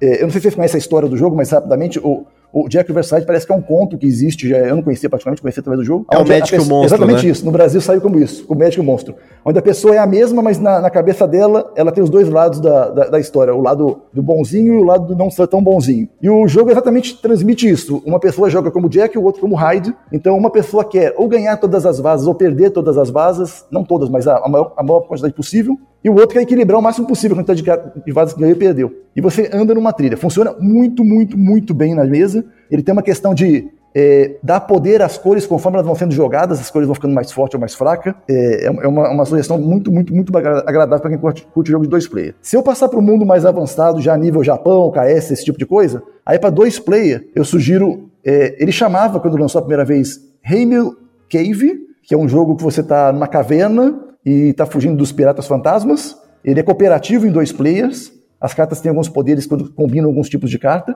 Funciona lindamente na mesa quando, quando você está jogando. Ele é tipo um puzzle, na verdade. É, pra você poder ir andando com o seu navio e, e conseguir sair da caverna. E agora ele teve uma, uma reedição dele. E ele saiu com um novo, um- um- uma nova temática que agora ele chama Sail. S-A-I-L, com. Você está navegando, na verdade, com um navio e tem o Kraken, na verdade, vai ter os, os- os fantasmas piratas. Você tem o Kraken para te atacar, esse tipo de coisa. Então, é, são dois jogos que eu realmente gosto bastante em dois player, tá? É, Magana, só pra te interromper rapidinho, Pode ficar o. Sail, ele foi. A arte dele é do Eberson Santiago, né? Que Olha é aí. o famoso autor Olha do só. Coop, do. Não sabia. É, é, ele, ele fez o Coop, né? Fez o próprio Pote Devan, né? Que a gente já falou aqui. É, e é uma arte muito única, né? Então você vê o profile que alcançou os jogos quando a gente pega o Eberson Santiago pra ilustrar. Ó, Mas mas queria dizer que fiz isso primeiro, tá? Com o Pote Devan em 2017. Denúncia. Uma denúncia. Mas é ver agora em 2023 um cais que foi super bem, né? Mas enfim, não queria te interromper, não, só pode dar essa vontade. informação bacana aí do Eberson Santiago. Depois em mais players, aí é, falando primeiro dos Estados Unidos na Amazon, é, tem um jogo que eu particularmente gosto muito, lembrando que aqui são sugestões, tem muito gosto pessoal envolvido, esse tipo de coisa, pode ter gente que, ah, comprei e não gostei, ou não comprei esse, você não falou desse, mas tem, tem tanto jogo para poder falar. É, um que eu gosto bastante com mais players é um jogo que chama Xamãs. É, ele vende nos Estados Unidos e basicamente ele simula o The Resistance em uma vaza. Quero muito esse jogo, puta merda, Parece cara. Olha. estranho o que eu tô falando, mas funciona lindamente na mesa em quatro players. Porque é uma vaza onde você não é obrigado a seguir naipe e divide em times, né? Tem o time dos xamãs e, os- e um xamã traidor. Na verdade, pode ser um ou dois, dependendo da quantidade de pessoas que estão na mesa. E aí você acha que o cara tá jogando a vaza pro seu time perder, porque não precisa seguir naipe, ele não tem obrigação de, de fazer a vaza ganhar. Só que às vezes é do seu time. E ele jogou pra perder porque na, num futuro próximo ele vai fazer uma coisa que chama ritual no jogo, que vai te dar um bônus muito maior. Só que você fica naquela dúvida, esse cara tá no meu time ou não tá no meu time? E gera toda uma atmosfera de, de resistance nesse jogo. Então, assim, eu, eu particularmente curti muito, muito, muito esse jogo. E aí, já levando pro outro lado do planeta, do, do Japão, e que logo logo vai estar, vai tá já, já, já parece que já foi divulgado, que vai ser, vai ser publicado também nos Estados Unidos, não tem hoje atualmente, e que eu particularmente curti muito, chama Trick Takers. Lançou no Japão, só tem cópia japonesa atualmente, não sei até se esgotou, para falar a verdade. Esse jogo, ele é o conceito do root, onde cada jogador joga de uma forma diferente, vence de uma forma diferente, e por incrível que pareça, funciona muito bem na mesa também. Caramba. Tem tudo pra dar errado, né? Porque é, são muitas coisas acontecendo diferentes ao mesmo tempo, mas funciona muito bem na mesa. É, Ele, pra mim, hoje é meu top 1. É, é- é o Trick Takers hoje, se eu fosse falar pra, de um jogo. E depois, por último, nessa questão de quantidade de pessoas pra jogar, jogos em, em dupla. Às vezes a gente não comenta, não tem tantas, tantas oportunidades de jogar jogos dupla, porque ele tem quantidade menores, na verdade, no- em escala, quando a gente pega o tanto de jogo exist- existente. Eu joguei um recentemente que chama Yokai Septet. O jogo flui lindamente na mesa, roda em dupla. É é uma vaza também, tá? Aí vou, vou pegar um gancho agora pra, entrar, pra sair um pouco da vaza e vou entrar no Climb, tá? Só pra citar mais dois jogos. É, ainda em dupla também, eu joguei recentemente Bacon. Eu não joguei o Tichu. É uma falha de caráter aí que eu preciso corrigir ainda. O Fel. Olha essa denúncia. É, o Fel- Porra, mas. Não, calma aí. Então cancela o blog. O cara não pode abrir um blog de, de carteado sem jogar tichu. Vamos consertar isso aí. Gente, segura, segura um pouco. Até O a Fel criação. quase pulou da mesa. Porra, desculpa interromper, mas puta que pariu, mano. O maluco tem 137. O primeiro não foi o Tichu? Puta merda. Absurdo. Ó, fica a denúncia aí, gente. Tu esquece do que a gente falou. Joga em Tichu. Aí depois vocês vão pensar em jogar o resto. Aprendam com o erro do Magano, por favor. E aí eu joguei esse Bacon, que pelo que eu entendi é um Tichu um pouco mais simplificado. Joga em duplo também. E que roda assim as partidas que eu joguei foram realmente muito disputadas e emocionantes, vamos dizer assim. Ficou, rodou muito, muito, muito bacana na mesa. Cara, mas essa denúncia do Tichu, eu vou falar que também é uma autodenúncia, tá? Eu nunca joguei Tichu, apesar de agora Ah, ter um é baralhinho possível, pra jogar. Agora eu tenho. Não é possível. Qual que é o problema? O Tichu tem que jogar em quatro pessoas. Eu já falei. Recentemente, às vezes, eu jogo em cinco pessoas, três pessoas, que chega. Geralmente, os carteados joga eu, a Carol e minha sogra. Normalmente, ela- essa é a configuração. Aí, eu e a Carol vai pra perder pra minha sogra, né? Então, é o que geralmente acontece. Recentemente, tava até comentando com os biribeiros lá que a gente foi jogar o Diamonds, que é uma vaza importada, e o Trick of the Rails, que é da, da versão da Grok. E eu e a Carol perdemos os dois, mas é tipo, não é assim, ah, a gente perdeu e beleza. Não. A soma da minha pontuação e da Carol era menor que a pontuação da minha sogra. É nesse nível, assim, tá ligado? Campeão mundial, pô. Não, o Trick of the Rails, a, a, é- é- a gente começou a explicar, tá lá, ah, não sei se eu tô entendendo, não sei o quê. Eu sei que ela gosta de jogo de trem, e das últimas vezes que a gente jogou esses jogos, tipo, qualquer jogo de trem, né? Ou, ou a gente jogou o Whistle Stop, ela ganhou. Se eu não me engano, ela quase ganhou no Ticket to Ride, que a gente jogou com ela. E ela ganhou naquele dos Cube Rails lá, putz, agora é o Irish Gouge, né? Ela arrebentou a gente no Irish Gouge. Então, assim, a, a nível dela ter dado uma volta na minha, na, na- na minha, meu dinheiro lá, né? Mas enfim, então resumindo, é por isso que a gente ainda não jogou o Tichu. Eu já sei as regras, mas nós não jogamos o Tichu, né? Falando de climbing e até perto aí, se você for pensar na, eh, na origem do Tichu, que é o Zhengfen, Zenko, que esses jogos chineses aí, um que se está, se eu não me engano, ele tá para ser relançado, e aí, falando de contagem de jogadores, ele joga muito bem em 2 e também em 3, é o Haggis. Esse Muito jogo é sensacional. Ele tem um baralho que parece um baralho clássico, mas ele tem, assim, ele é um jogo de escalada, em que é é aquela escalada que você vai escolher quantas cartas você vai jogar, e aí você tem algumas combinações. Você pode jogar uma carta única, duas cartas iguais, uma sequência, duas cartas iguais com mais outras duas de, de uma a mais, né? Faz tipo duas sequências iguais, enfim. Tem umas bombas lá, que é a parte para mais complexa do jogo, é entender a bomba. E ele é muito legal porque ele tem um esquema de aposta também. Você tem que apostar se você vai. Você, tem mais ou menos certeza que você vai bater. Primeiro que outro jogador você aposta 15, tem um que aposta 30. Só que se você também não, não aposta, aposta errado, o jogador vai levar os pontos. Então ele tem um push or luck nessa história, tipo, ah, beleza, será que eu aposto 15, aposto 30, né? Ou não aposto. E ele tem algumas cartas que ficam abertas, né? Que é o Rei, a Rainha e o Valete. Você usa elas tanto como um Coringa, quanto para fazer algumas sequências, algumas bombas tal. Eu não sei o quanto ele é parecido com o Tichu, porque eu não joguei o Tichu em si. Mas alguns conceitos do Haggis, quando eu fui ler a regra do Tichu, eu falei, ah, mas isso aqui tem parecido no Haggis. Então, tipo, ele- eles mamam de uma referência única. Não sei se o Fel po- vai concordar comigo ou não nesse esquema aí. É sim, é sim. Na verdade, uma coisa que, como o Magana tava pontuando bem com esse negócio do número de jogadores, o negócio de você, pô, por que que vale a pena ter, sei lá, não precisa ter 200, né, que isso é coisa de maluco, mas vale a pena você ter um número legal, tipo 20, 30 carteados diferentes, justamente por causa do número de jogadores. É porque assim, como já, a gente já fez um, pra quem não assistiu ainda o outro podcast, assista, porque a gente fala das coisas mais básicas, digamos assim, né? Inclusive essa coisa de que eu amo o jogo de dupla, a gente falou do Tichu, falou, né, dos jogos mais, mais comuns, né, mais conhecidos. E aí hoje a gente tá ali no, entrando no, bura, no buraco negro do, do carteado. Mas o Tichu, ele é um jogo antigo, né, eu, se eu não me engano é final da década de 90, começo de 2000, talvez seja 2005. E ele é um jogo que sobreviveu muito ao teste do tempo, né, virou essa coisa meio cult. Tinha um site antigo, quando eu comecei a jogar, chamado BSW, né, que era o Brett Piwert, que o Tichu era o jogo mais jogado lá. E aí essa galera, o Sean Ross, ele é um cara meio, a gente falou dele algumas vezes aqui, né, ele é meio que um experimentador, assim, com um jogo de carta. Uhum. O Haggis foi o jogo que deu essa reputação pra ele. E muito nessa de, tipo, como a gente faz o Tichu pegar outro número de jogadores, como a gente faz o Tichu ter um pouco menos de regra, né? E aí, óbvio que, como não é tanto o Tichu quanto esse puxam do mesmo lugar, esse climbing antigo, não é uma questão de. Cara, é muito difícil você, fa você falar que uma vaza copiou a outra. Tá? Acho que esse é o, que o resumo da ópera é esse. Porque elas todas elas vêm de uma raiz mais antiga, né? Inclusive essa coisa de vaza co-op, que, ah, puxa, o, o The Crew foi pioneiro, não sei o quê. Uma das variantes do Sabotagem tem co-op, e tem um jogo japonês chamado Famílias Trouble, se eu não me engano, que também era, era uma vaza co-op. Então, assim, é uma raiz forte. Inclu tem um outro chamado Quimera, que também é quatro jogadores, que é baseado no Tichu. O Bacon, né, que a gente acabou de falar, que é um Tichu on steroids, mas enfim, o Tichu é a base, assim, que, ó, isso aqui é a nossa fundação não, e aí vocês se viram aí para fazer o, as suas variantes. Inclusive, a, só aproveitar o espaço aqui falando de Tichu, é para as partidas não se alongarem muito, uma coisa que eu comecei a fazer, não é a regra oficial, tá? Ah, o Fel inventou regra, não sei o quê, mas é uma coisa que eu faço há muito tempo para jogar campeonato, para jogar na Dev Tower e tal, e pra partida não durar tanto, é jogar para 500 pontos e não tem ponto negativo. Quando uma dupla negativar, porque perdeu o Tichu ou qualquer coisa do gênero, dá, dá o ponto para outra, outra dupla. Pode Essa crer. é a forma é, express, porque a regra original, como vem na caixa do Tichu, é mil pontos e é negativo. Então, tranquilo de durar mais de uma hora a partida. Mas isso, Fel, a gente até comentou aqui no, no cast do Wizard, né, que muitos carteados que têm uma origem ou que já são carteados mais antigos, é normal que esses jogos durem uma hora, uma hora e meia, porque naquela uhum. época que ele foi lançado, não tinha tanta competição de mídia de entretenimento para você fazer ao mesmo tempo. Então, é não tinha problema o jogo durar uma hora e meia. Um jogo de vaza de uma hora e meia tá tranquilaço. Hoje em dia, você vai jogar um jogo de meia hora, às vezes a pessoa dá ah, meia hora de jogo, caralho, né? Tipo, que a pessoa já reclama, né? Assim, eu ainda tenho,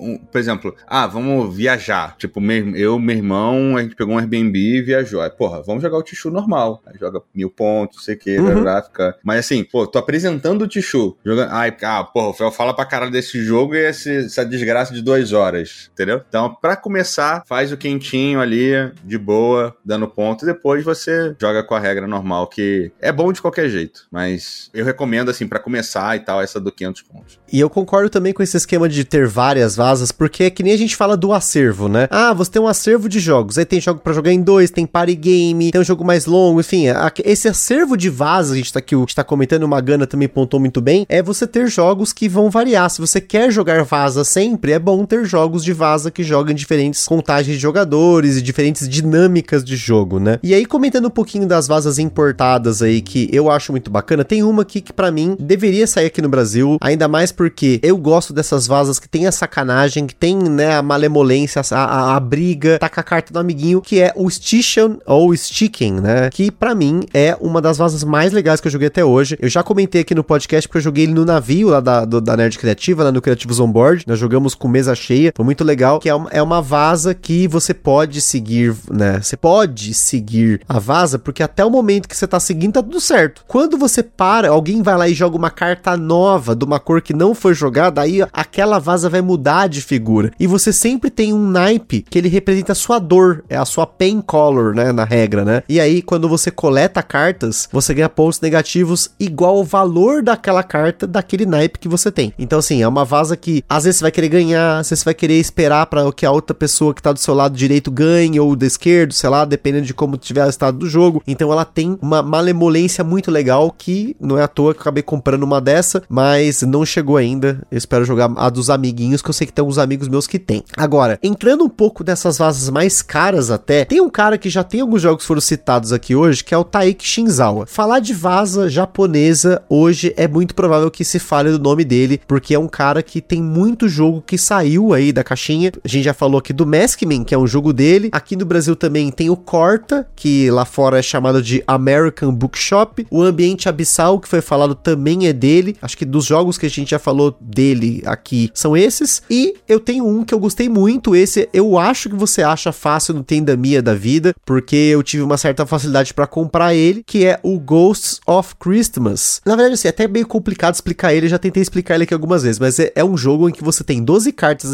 na sua mão cada rodada e vai ter 3 ou 4 vasas, se você estiver jogando com a Beyond lá, se eu não me engano, não sei se são 4, mas sempre tem abertas 3 sequências de vasas, passado, presente e futuro. Você não é obrigado a jogar na ordem, você pode começar jogando no futuro uma carta vermelha. E aí, a partir daquele momento, o vermelho é a cor da vaza do futuro. Aí outra pessoa vai jogar um amarelo no passado, e assim por diante. Só que a ordem que essas vasas são resolvidas é na ordem passado, presente e futuro. Ou o futuro que tá o beyond lá, né? O além, né? E isso pode mudar a dinâmica do jogo, porque às vezes você vai ganhar a vaza do passado, a sua carta tava fora do naipe da outra carta que foi jogada no presente em primeiro lugar, só que mudou, porque você ganhou. Então agora você que torna, então você mudou o presente. É um negócio muito louco. Foi muito difícil explicar esse jogo pra uma galera casa, mas a gente jogou e foi muito bom. Então esse é o primeiro jogo dele que eu queria comentar. Só, só para complementar, Gustavo, é, tem na Amazon, tá? Isso aí tem na Amazon dos Estados Unidos, dá pra ver da minha realmente. Boa, tá vendo? O Magana tem informação, tá na listinha, ou seja, ele tá no primeiro nível da desgraça. Agora, falando de vasas japonesas, tem uma do Taiki Taiki Shinzawa que eu estou muito de olho, que eu não joguei, eu conheci através do grupo dos biribeiros, e aí, como sempre, a gente vai atrás dos vídeos lá do Taylor's Trick Taking Table, você vai conhecendo mais sobre o jogo, que é o Luz, né? É o Luz, que é um jogo no qual as cartas são jogadas com o valor delas viradas para os oponentes. Você só tá vendo a cor da carta, que tá impressa na parte de trás. E aí, um outro jogador vai, se eu não me engano, ele ordena suas cartas primeiro por cor e depois por número em ordem ascendente. Então, assim, você não tem todas as informações, só que ainda assim você tem que apostar quantos looks você vai ganhar, né? E, e é, é, gente, é muito louco você pensar num jogo que pega uma parada estilo do Hanabi, que você tá jogando com as cartas viradas pros seus oponentes, só que você tá jogando uma vaza nesse sentido. Então, mas é, essa eu acho que é uma vaza que o Taiki conseguiu emplacar. Eu sei que muitos dos biribeiros lá gostam dessa vaza, ele tava no top 10 lá da galera lá, e eu acho que vocês dois já jogaram, né? Então, Jogando. podem falar melhor do que eu, né? Você resumiu super bem. Só queria, é, é assim, o Shinzawa, acho que a gente falou dele no outro também, mas é o tipo Nizia da carta, né? Ele faz muito jogo de carta, e ele tem uma coisa que eu admiro muito, que é ele pega um negócio que a galera ainda não conseguiu resolver bem, ele vai lá e resolve, né? Essa coisa de fazer o carteado como o Hanabi, tem um que saiu lá fora, que é uma caixa enorme, né? Até meio trambolho, que é o Picoco, que eu não gostei, porque eu achei que ficou um pouco arrastado. Antes do Picoco saiu um chamado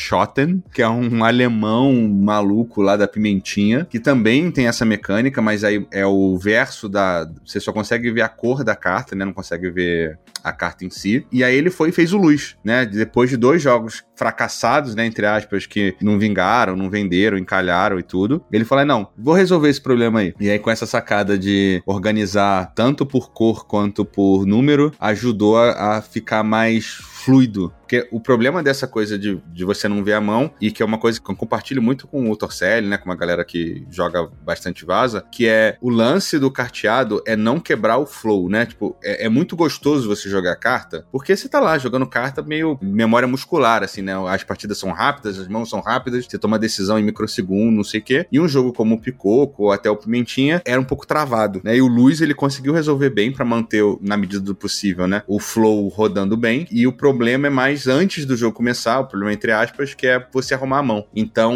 ele para mim é o hoje é um grande ídolo assim para mim, ó, o cara muito, muito bom. Você não sabe o que comprar? Olha o Taiki Shinzawa, que provavelmente você vai acertar, né? Pô, quero comprar um negócio lá fora e tal, um negócio diferente mete um do Taiki Shinzawa que vai dar bom, com certeza. Concordo demais com o Fel. O, o, Taiki realmente, ele, ele, você vê que ele pensa fora da caixa. Ele, ele tende a fazer coisas que não existem ou que existiram realmente e não foi tão bem, bem implementado. E, e, é um, uma pessoa que conseguiu expandir o mercado além Japão, né? Você encontra vazas dele, igual a gente falou aqui da, do Ghost of Christmas agora no, na Amazon assim por diante. Só para complementar por curiosidade, não sei se vocês já tiveram a oportunidade de jogar, existe um outro jogo que usa esse mesmo sistema, chama Magic Trick. Esse, infelizmente, parece que teve uma produção pequena, entre aspas, de quantidade de jogos produzidos, aonde você também joga com as cartas fechadas, só que nesse caso você não joga só fechada para você, você joga fechada para todo mundo. Aí você fala, mas é completamente aleatório?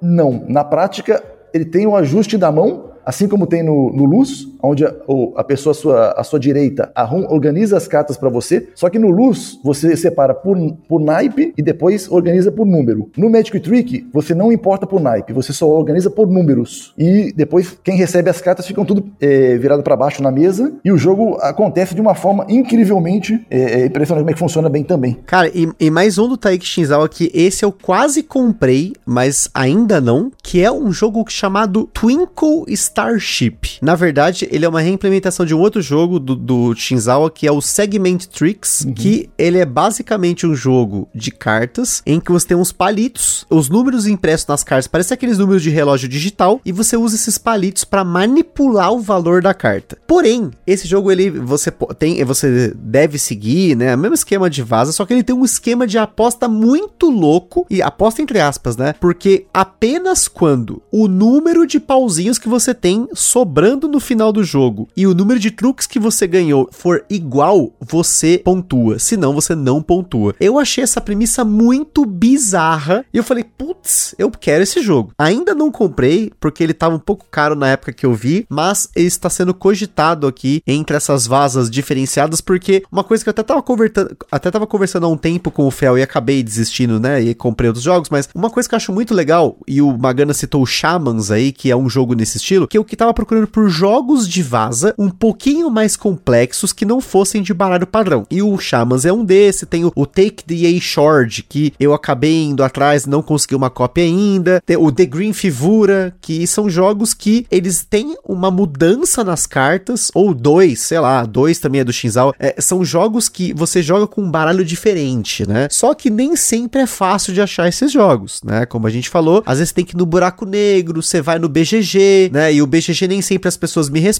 Eu fico muito puto porque eu tô respondendo de uma conta que vai mandar para um endereço na Europa e ainda assim, acho que por ser brasileiro, os caras vê lá que, ah, é brasileiro, não vou responder. Já aconteceu isso comigo, tá? Já tive problema com no BGG, no BGG Market, porque o cara não quer me vender. Outros casos, já teve casos que deu muito certo. Tipo, eu consegui comprar jogos no BGG Market para mandar para casa do meu irmão. Deu tudo certinho, tá? Comprei pacotinho de jogo com o cara, fechamos pelo PayPal, tá? Enfim. O BGG Market é um excelente lugar para você comprar jogos. Se você pode mandar para um endereço que tá nos Estados Unidos, que até mesmo que tá na Europa, porque você tem muita gente vendendo jogo usado. Eu não ligo, né? Pouco me importa se o jogo é, é usado, se ele é novo, se tá mint, enfim. Às vezes eu pego até uma cópia que tá um pouquinho mais usada porque tá mais barato. Esses dias eu comprei um Wizard por 2 dólares no BGG Market para dar pro meu irmão de presente. 2 dólares não, 2 euros, né? Para dar de presente para ele lá, tal, tipo, porque ele tava comprando os jogos para mim e tá estocando um monte de jogo na casa dele lá, tal. Então, nem sempre você consegue, né? Às vezes tá anunciado, manda mensagem, a pessoa não responde. Tem essa frustração no BGG Market, mas também é um excelente lugar para você procurar jogos e especialmente esses que estão esgotados e tal. Então, acho que as dicas que eu tinha de vasas importadas são poucas porque eu tenho poucos jogos importados ainda, né? Eu tenho a maioria dos que foram lançados aqui, não tenho todos, mas a maioria que foram lançados aqui no Brasil eu tenho ou cogito pegar, né? Quando lançar, por exemplo, aí o Fibonacci, os Pescado Novo, tal. Esses são alguns jogos que eu quero pegar. Tem jogos mais antigos que eu acabei achando, né? Um Sapotagem da Vida, um Parade, né, um phishing que a gente não citou lá no cast de carteados, mas o Parade é um phishingzinho maroto, só que tá esgotado. Aí você vai no,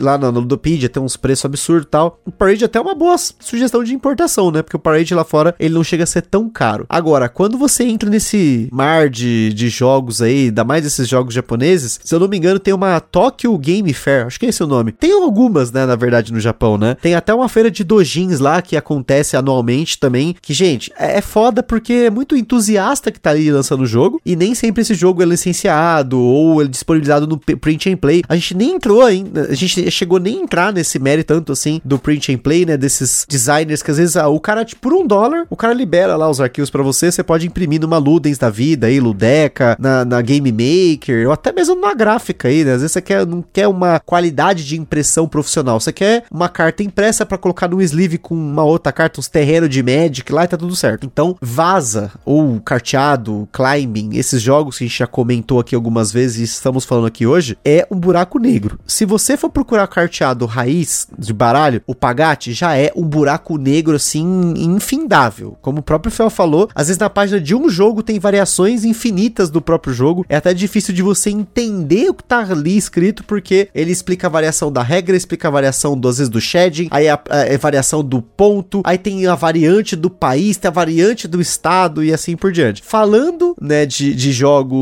é, quando a gente tá falando de jogos nacionais, a gente já tem um pouco mais de controle, mas falando dos jogos importados aí, a coisa pega fogo, né? Então, a, a gente até indica, né, no caso aí, como é o caso do Magana, né, de você jogar online para poder conhecer os jogos, né? Agora, print and play, a gente já nem chegou a entrar muito nesse buraco nos biribeiros, né? Tem até medo, porque o print and play é um negócio que, se a gente for atrás, começar a procurar jogos desses designers, ou até ir atrás de designers que tem jogos para disponibilizar pra gente imprimir, ferrou, né? Com certeza. O, o For Northwood é um, um, exemplo que eu comentei. Esse é gratuito, inclusive, você nem precisa pagar. Mas tem, tem outros designers, a gente estava até comentando recentemente no grupo, tem um jogo que chama Reapers, ele vende print and play, são 5 dólares. Então você consegue ter acesso a todos os, os arquivos em alta resolução, consegue ter a, a, o próprio jogo, né? É, esse é um perigo, gente. É um perigo. Mas vamos continuar só por enquanto no, no, na saudade aí dos jogos que não temos. da, da, dificuldade que é de importar. E assim, de novo, fica esse disclaimer, porque eu fui simular, por exemplo, pra comprar o Luz, né? Eu falei, ah, vou comprar o Luz na Bahia. Eu não lembro se era na Bahia ou era um outro site japonês lá. E sei lá, o jogo era tipo, sei lá, 80 reais. Só que o frete dele tá dando 400 reais. Então, assim, é uma escolha. Você quer realmente esse jogo ou você pode se contentar com essas vazinhas com os carteadinhos tem aqui no Brasil, ou até mesmo, né, se você puder comprar no eBay da vida aí e tal. Tem um brother nosso, um abraço pro Renan, ele jogou o Scout com a gente, ele foi lá e comprou no eBay. Pagou acho que 150 reais lá, deu certo, não taxou tal, mas foi um machado. Ele comprou lá, né, e foi direto no eBay, né. Eu já comprei muito jogo no eBay, tive muito problema também, mas muita coisa boa aconteceu, né. Jogos da Oink, por exemplo, já comprei vários no eBay e tal. Então, vai muito aí da sua ânsia de querer jogar. Então, aqui no Brasil, gente, tem muito jogo, o mercado tá pegando fogo, né? A gente já comentou aí no começo sobre o DOF, vários foram lançados lá, vários foram anunciados, mostrados, né, no DOF. Eu tenho certeza que grandes editoras, como o caso da Galápagos, que já pegou a Geeks Orcs aí para começar a licenciar os jogos, também está de olho nos carteados, com certeza. A Paper Games está de olho no carteado. Então, se você às vezes puder esperar um pouquinho, talvez você tenha boas notícias. Às vezes vale a pena esperar aquele caso escolhi esperar, né? Às vezes acontece. Tem casos, por exemplo, que quem escolheu esperar o Tichu tá meio sem saber o que tá acontecendo, porque a gente tá sem notícias da fanbox, né? Então, o Tichu é um caso à parte. Fox in the Forest, se eu não me engano, é, eu não sei se a Cross the Board lá com a Best Mark comentou alguma coisa. Eu não acompanhei tantos os lançamentos, mas eu sei que jogos como Café e Pessoa que estavam com a fanbox, a Cross the Board com a Best Mark já pegou. Então, pode ser que a gente em breve ouça aí o Fox in the Forest ou mesmo até o Tichu. Então, esse é um caso. Agora, jogos da Amigo. A Paper Games tem parceria, tem muito jogo da Amigo no Brasil, quem sabe? Comenta, se você quer um carteado, vocês estão nos ouvindo aí, vá no Instagram da editora, ou vá, né, nas lives e tal, o pessoal comentando, vai lá e comenta desses jogos, porque no final das contas, esses jogos Pocket da Paper, os jogos da Geeks Orcs, ou até mesmo, né, se você pegar o dobro da vida aí, que tava super baratinho, teve várias promoções, alguns jogos da Grok estão sempre com valor em conta, é uma forma de você começar nesse mundinho, trazer aquela galera que às vezes não joga tanto, mas você vê que já, já jogou um truco da vida, né, é fácil de você ligar, a gente já falou aqui, o carteado, ele tem essa magia de você poder ligar com algumas coisas que são familiares às pessoas, que são os jogos de cartas. Dificilmente você conhece uma pessoa que nunca jogou nada disso, ela nunca jogou dominó, ela nunca jogou, sei lá, uma tranca, um buraco, um truquinho, que seja. Alguma coisa, se ela não jogou, ela já viu. Então é mais fácil de você, sabe, tipo, explicar, ó, isso aqui é tipo esse jogo. E, e nesse momento é muito bom, né? Aquela frase, ah, é tipo War? É tipo Uno. É, é, é, tipo truco. É fácil de você ligar uma coisa com a outra. E isso para mim é muito legal porque você consegue popularizar os jogos dessa forma. É uma das formas, não é a única, mas acho que é uma forma muito elegante, muito legal de você trazer as pessoas. E aí, claro, tome cuidado para que elas não entrem nesse buraco que a gente já começou a entrar, né, gente? Que aí é complicado. Né? Com certeza. Fala galera, aqui é Augusta do Futuro e eu vim aqui aproveitando a minha deixa aqui do meu eu do passado para fazer umas atualizações, porque esse episódio ele foi gravado faz mais ou menos um mês e aí muitas coisas aconteceram nesse meio tempo que eu acho que vale a pena a gente colocar como notas aqui, né? A primeira delas, notas pessoais aí, eu cheguei a jogar tanto Copas físico como Stonks, né? Depois de ter falado aqui no podcast, gostei muito do Stonks. A gente deve falar em breve ele em algum destaque da semana aqui nos nossos podcasts. E o Copas físico, sem dúvida, é um jogo muito bacana. Quando eu falei que a Galápagos estava de olho aí no, nos carteados, não era uma informação de insider, mas eles anunciaram aí no Spoiler Fest o Catch in the Box. Olha só que bacana, vocês vão poder ter aí o Catch in the Box no nosso mercado, um carteado lindo, maravilhoso, que eu gosto muito, produção top. Não sei quanto é o preço, mas pelo menos aí. Lá fora ele é um pouquinho caro, perto dos jogos de cartas que a gente tá acostumado a comprar, mas ainda assim é um jogo que vale muito a pena, muito bom. Inclusive, junto no Spoiler Fest foi anunciado aí, realmente, o Fibonacci, o Pescado Novo, né? A Galápagos falou deles, tá programado aí pro segundo semestre de 2023, então não foi lançado ainda na data desse cast. O Fel errou em dizer que a gente ia lançar o cast em um ano, mas ela demorou mais de um mês aí pra lançar. Mas o mais importante aqui desses updates é que o Magana, na semana seguinte da gravação desse podcast, ele criou o Carteado Around the World, que é um perfil lá do Instagram, que ele diariamente ele faz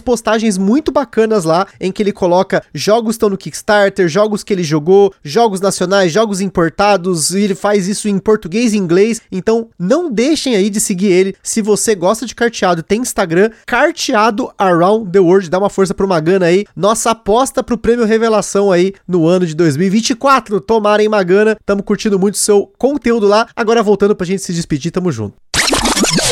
Então, gente, caminhando para os finalmente aí, queria agradecer ao Fel e ao Magana por mais um episódio aqui falando de carteados nesse podcast. Dessa vez aí, trazendo muitas indicações de jogos, jogos tradicionais, você pode jogar agora, você pode pegar o seu baralhinho e jogar agora, se você tiver a quantidade de pessoas adequada. Você pode comprar aqui no Brasil, né, conhecer aqui no Brasil, ou mesmo aí se aventurar, né, no, pelo mundo dos carteados. Então, mais uma vez aí, muito obrigado, Fel, muito obrigado, Bagana. Palavras finais, Fel, depois Bagana. Agradecer, né, sempre um barato poder falar para um público tão grande sobre carteado. Eu acho que o, o, o, programa que a gente gravou da outra vez é uma, modéstia à parte, é uma referência, muito menos não precisa ser modesto, né? Porque a minha participação é muito pequena, muito mais pelo, por você e o Renato. e, e, é uma coisa assim que é um, eu sempre falo que a construção do carteado no Brasil é muito antiga. O Sapotagem foi lançado no primeiro DOF, lá em 2015, e foi o, o meu jogo que vendeu menos cópias na história. Eu não, a gente teve dificuldade de vender mil cópias em 2015, né? E aí depois, o, anos depois, o Pote Devan vendeu cópia pra caramba, e hoje você tem aí o Encantados e o Dobro, né? Que também são representantes autorais, né? Do, do carteado bem. E essa coisa de formiguinha, né? De vir aqui no Gambiarra, no Covil, no Fabrício, enfim, nos canais encher o saco da galera para jogar mais jogo de carta. E eu fico muito feliz de hoje ter mais pessoas dividindo isso comigo, né? O Biribeiros apesar de me falir, me deixa muito feliz. É, e da gente ter os, pessoas como Magana, né, que tão, entraram aí a 450 por hora. Tipo, ah, não gosto de jogar solo não, mas joguei 85 partidas desse aqui. E, e eu acho muito legal. É, esse tipo de coisa e que a gente tenha mais maganas, né? Mais pessoas que se apaixonam, que curtem, que dividem, que entram de cabeça nisso. É, eu acho que tem uma questão muito democrática no carteado, né? Porque você pode pegar o baralho da farmácia que você tem na sua casa, jogar copas e ninguém vai ficar triste, vai todo mundo sair muito feliz. E você pode chegar até o, o, o japonês, né? E aí, para quando você falou do, do Bahia, o lance do Bahia é comprar a quantidade, porque ele escala, o frete escala bem, é, mas ele sai muito alto, né? De 300, 400 reais. Mas se você pegar, é, sei lá, 10, 12 jogos, ele tem que juntar uma galera, né? A menos que seja eu que compra 10, 12 jogos de uma vez. E aí o frete fica mais. É, assim, a média fica ali cento e por, 150, 200 reais por jogo. Que ainda é caro, óbvio, mas é mais palatável do que 80 reais e 40 centavos de frete. E pra fazer um parênteses, quando você falou de dominó, existe vaza com dominó, tá? Que é outro buraco Olha negro aí. que eu já me fei também, que chama Texas 42. É um jogo muito legal, joga com um, um dominó normal. Se tiver um dominó em casa, você joga o Texas 42, que é um jogo inteligente. É, tem outros também, inclusive o Sean Ross e outros desses caras que gostam de fazer jogo meio indie, fizeram alguns jogos com dominó. E aí, uma, assim, um apelo, né? Tipo, como a gente fez no, na última vez que eu participei, né, com o excelente podcast da Labareda, seja você também um, esse agente do carteado, né? Porque se a gente quer que tenha mais jogos desse tipo no Brasil, a gente tem que consumir, falar sobre, é, dividir, espalhar a palavra, né? Então faça seu o, mandar um abraço pro Diego do Dicas Lúdicas, que fez um evento lá no sul, em, acho que é Santa Catarina, não lembro a cidade, da galera jogando jogo de carta. Tenho certeza que o Magana vai fazer um evento de carta em BH também. Enfim, promovam né, o, o carteado na cidade de vocês, consumam né, os jogos que a gente tem aqui. Né? A gente tem o Papaiu, tem o Stonks, tem o Deep City, os jogos, a Geeks and Orcs, né? Em breve, a, a Paper, né? Que tem o Lhama, o Wizard, o Velônimo. E Psela, traz o Abluxen, o Lincoln por favor. Você reclamar aqui que se ela não trouxe, denúncia. Estamos há quantos podcasts falando para trazer o Abluxen? Então é isso. Joguem, curtam. O baralho tem essa coisa da avó, né? De, ah, porra, jogava com a minha avó, jogava com não sei quem. E joguem, joguem baralho, se divirtam e me ajudem nessa minha campanha aí pela proliferação do carteado. E lembrem-se, falamos primeiro de Magana aqui, hein? Quando você lembrar falamos lá do primeiro. Biribeiro, carteado do mundo, sei lá qual vai ser o nome do, do coisa, Magana estava aqui nesse podcast se lançando na criação de conteúdo de qualidade. Eu queria agradecer de coração pelo convite e a participação com vocês. O Fel é uma inspiração aí da, dessa parte de todo esse, esse universo de carteado que eu acabei entrando de cabeça. Gustavo, outra inspiração nessa parte de divulgação, dessa energia que ele transmite na hora que está divulgando conteúdo através dos podcasts, realmente com, o Gambiarra. Desejar um sucesso muito grande para cada um de vocês. Como vocês conseguiram perceber no, durante o nosso bate-papo, tem jogos para todos os tipos de pessoas, seja para preço de entrada, preços mais caros, número de jogadores, regras simples, regras complexas, tipologias de mecânicas envolvidas. Então, realmente tem, tem um pacote bem amplo que dá para te divertir. E, e, o mais importante é é tá divertido, é estar junto com família, com os amigos, conhecendo pessoas novas e estar tá se divertindo. Eu acho que é isso que é a, a grande magia do, do universo do carteado. Muito obrigado. Então é isso aí, pessoal. Espero que tenham curtido mais um episódio aí sobre carteados e mais um episódio Treinado em Casa e mais um episódio do Gambiarra Board Games. Estamos aí para espalhar o carteado e o jogo de tabuleiro. E é isso aí. Aquele forte abraço e até a próxima.